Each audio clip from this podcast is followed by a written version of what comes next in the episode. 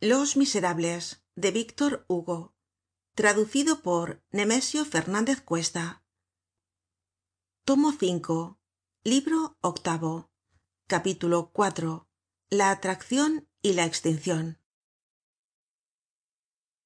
en los últimos meses de la primavera y los primeros del verano de los pocos transeuntes del marais los tenderos y los ociosos que se paran en las puertas observaban á un anciano aseadamente vestido de negro que todos los dias á la misma hora antes de oscurecer salia de la calle del hombre armado por el lado de la calle de santa cruz de la bretonnerie.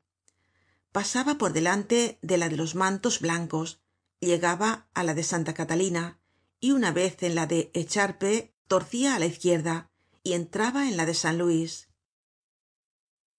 Allí caminaba á paso lento con el cuello estirado sin ver ni oir nada. Fija siempre la vista en un punto invariable que parecia para él estrellado y que no era otro que el ángulo de la calle de las monjas del calvario. Cuanto mas se acercaba á aquella esquina mas brillo habia en sus ojos y una especie de alegría iluminaba sus pupilas como una aurora interior. Tenia cierto aire de fascinacion y de ternura. Sus labios se movian como si hablasen á una persona sin verla. Se sonreia vagamente y andaba muy despacio. Hubiérase dicho que aunque deseaba llegar lo temia al mismo tiempo. Cuando no habia sino unas cuantas casas entre él y la calle que así parecia atraerle aflojaba el paso hasta el punto de creérsele inmóvil. La vacilacion de la cabeza y la direccion fija de la pupila recordaban la aguja que busca el polo pero por mas empeño que pusiese en retardar la llegada ésta tenia que verificarse. En tocando la calle de las monjas del calvario se detenia temblaba pasaba la cabeza con una especie de timidez sombría mas allá de la esquina y miraba con ansiedad trágica alguna cosa semejante al descubrimiento de lo imposible y á la reverberacion de un paraiso cerrado. Luego una lágrima que poco á poco se habia condensado en el ángulo de los párpados bastante pesada ya para caer resbalaba por su mejilla yendo á parar alguna vez á la boca donde el anciano sentia su sabor amargo.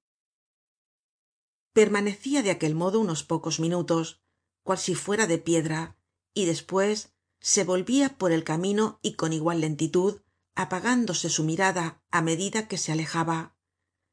Gradualmente el anciano cesó de ir hasta la esquina de las monjas del calvario. Deteníase á la mitad del camino en la calle de san luis ora mas lejos ora mas cerca. Un dia se quedó en la esquina de la calle de santa catalina y miró desde allí la de las monjas del calvario. Luego movió silenciosamente la cabeza de derecha á izquierda para indicar que no debia hacer alguna cosa y retrocedió a poco no pudo llegar siquiera hasta la calle de san luis. En la calle pavée sacudia la cabeza y se volvia pronto no le fue posible pasar de la de los tres pabellones.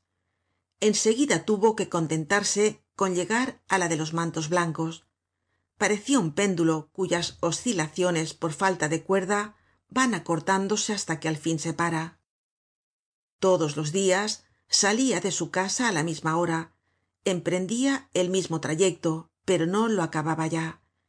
Y tal vez sin conciencia de ello lo iba abreviando incesantemente. Su semblante expresaba esta idea irónica. Para qué la pupila se habia apagado y tambien la lágrima estaba agotada.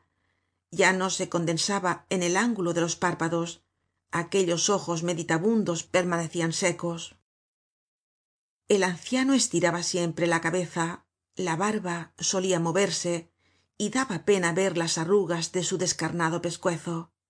Cuando el tiempo estaba malo llevaba bajo el brazo un paraguas que no abria las buenas mujeres del barrio decian es un inocente los chicos le seguian riéndose. Fin del capítulo y fin del libro